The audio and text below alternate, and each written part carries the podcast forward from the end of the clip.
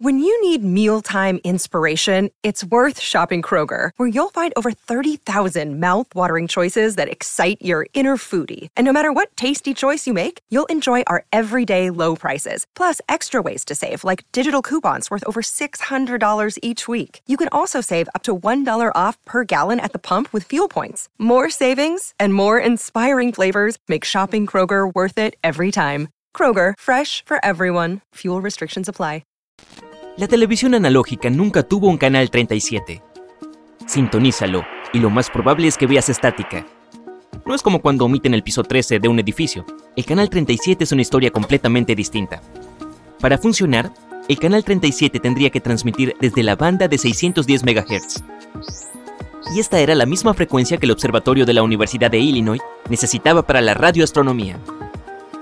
Así que si este canal hubiera ocupado la frecuencia de 610 MHz en algún lugar dentro de los 1000 kilómetros del observatorio, habría interferido con su gigantesco telescopio de 120 metros de largo, una de nuestras ventanas al universo. Ese radio es enorme, envuelve literalmente toda la costa este y otras ciudades importantes como Detroit, Chicago, Washington DC y San Luis. ¿Por qué los peces no tienen cuello? Aunque puedas hacer un excelente estilo mariposa o espalda, hay matices anatómicos del cuerpo humano que nos restringen como nadadores. Necesitamos respirar y nuestras extremidades no parecen paletas, pero incluso tener cuello es un problema. Se trata de algo que solo necesitan los animales terrestres. El cuello generalmente obstaculiza más de lo que ayuda cuando de nadar más rápido se trata, así que los peces ni siquiera se molestaron en desarrollarlo en primer lugar. La mayoría de los peces tienen forma de torpedo. Esto les permite avanzar por el agua impulsados por sus colas en un movimiento lateral mueven todo su cuerpo, en parte al ejercer una fuerza contra el agua. Sus cabezas están alineadas con el cuerpo a través de la cintura escapular. Con un cuello, el pez podría inclinar su cabeza hacia adelante y hacia atrás, lo que haría que sus músculos trabajen mucho más, ya que tendría que seguir mirando hacia adelante contra el movimiento lateral de su cuerpo y su cola.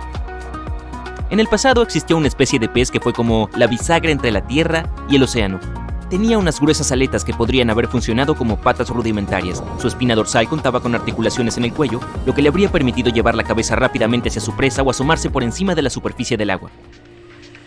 Si alguna vez te has lanzado por el césped mientras jugabas fútbol o atrapabas una pelota, sabrás que el césped puede doler.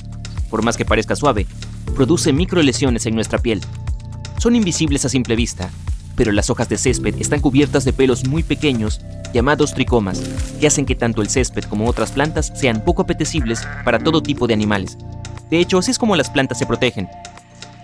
Los pequeños cortes que nos hacemos permiten que el sudor se filtre en el tejido, literalmente sale en la herida, lo que a veces provoca una sensación de ardor bastante irritante, también conocida como comezón.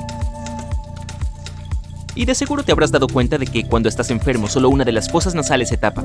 Esto sucede por lo que conocemos como ciclo nasal. No somos muy conscientes de ello, pero nuestro cuerpo prioriza intencionalmente el flujo de aire por una fosa nasal.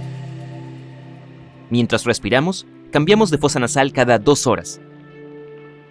Un flujo de aire constante podría resecar las fosas nasales y dañar nuestro revestimiento. Como nuestro cuerpo siempre deja descansar una fosa nasal, esto no sucede. Cuando estás resfriado, los vasos sanguíneos de la nariz se dilatan, una de las formas en que el cuerpo se protege. Además, la nariz produce más mucosidad, Ambos cambios provocan la congestión de la nariz, pero sentirás una mayor obstrucción en la fosa nasal que está fuera de servicio en ese momento. La fosa nasal con el flujo de aire normal incluso podría estar bien. Ok, ¿por qué la nieve es blanca si el hielo y el agua líquida son prácticamente transparentes? El H2O es una sustancia clara, pero puede transformarse en algo blanco. Por ejemplo, toma un trozo de vidrio como el cristal de una ventana, busca un martillo y rompe el cristal en trozos más pequeños.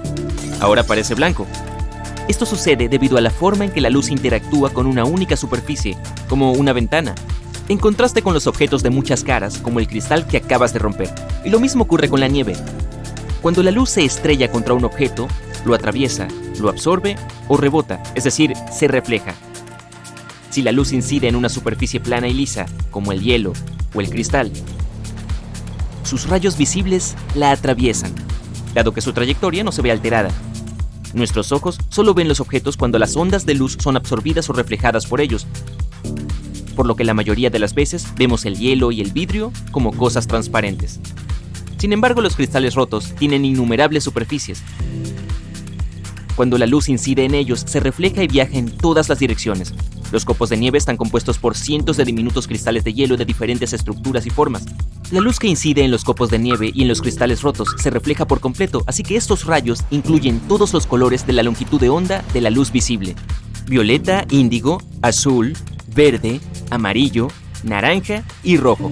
Y todos ellos juntos se ven blancos, por lo que también vemos la nieve así. ¿Qué es ese hueco en la parte inferior de las puertas? El espacio que ves ahí es necesario para la circulación del aire cuando la puerta está cerrada.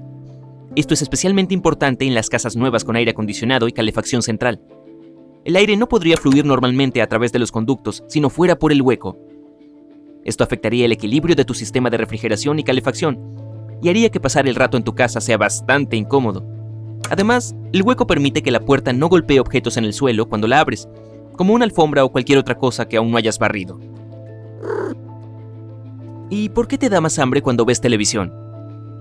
Las investigaciones han demostrado que la televisión no es algo que estimule nuestro apetito, sino que más bien lo distrae.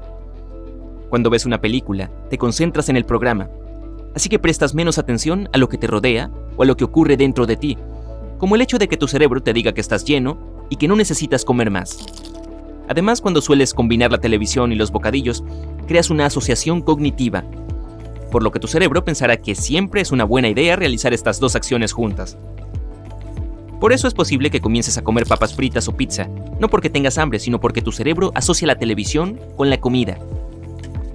Y si la película que estás viendo es más larga o decides ver una maratón de tu serie favorita, lo más probable es que comas más. Bien, ¿por qué el sol aclara el cabello? Pareciera que el sol le da una nueva vida y lo hace más rubio de forma natural.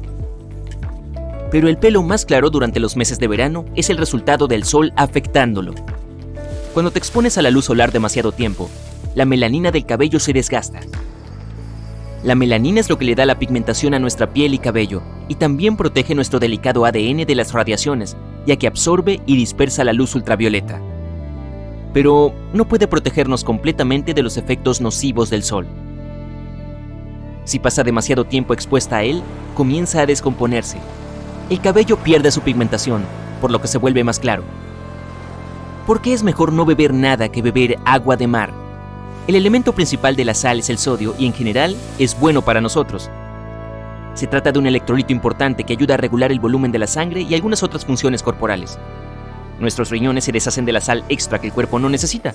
Por eso, cuando comemos una bolsa gigante de papas fritas nos da mucha sed. Ese es nuestro cerebro diciéndonos que bebamos agua para que nuestros riñones puedan deshacerse de la sal extra. Y nuestro cuerpo no puede procesar el agua de mar porque la concentración de sal llamada salinidad es demasiado alta, cuatro veces la salinidad de nuestra sangre. Por eso si bebemos agua salada, nuestro cuerpo desplazará el agua que necesitamos dentro de nuestras células a la sangre, lo que afectará a nuestras funciones cerebrales con bastante rapidez y traerá otras consecuencias peores.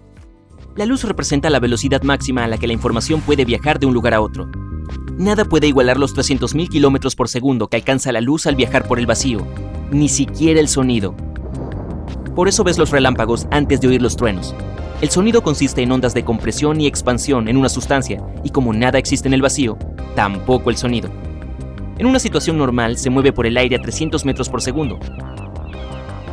La luz se ralentiza cuando atraviesa materiales transparentes, aproximadamente un 33% cuando atraviesa el cristal pero sigue atravesando el cristal casi 50.000 veces más rápido que las ondas sonoras. Y si pudiéramos aumentar la velocidad del sonido, los truenos darían mucho más miedo. Las ondas sonoras se componen de fragmentos minúsculos y cada uno de ellos se mueve lo suficiente como para chocar con el que está más cerca. Eso crea zonas de menor y mayor densidad dentro de la onda. Imagina que hay un aire húmedo durante una tormenta eléctrica. La onda sonora llega y comprime bastante las cosas. Después se expande, lo que hace que la presión baje esto haría que el aire húmedo se congelara, por lo que podríamos ver un rayo a través de una niebla bastante densa de cristales de hielo.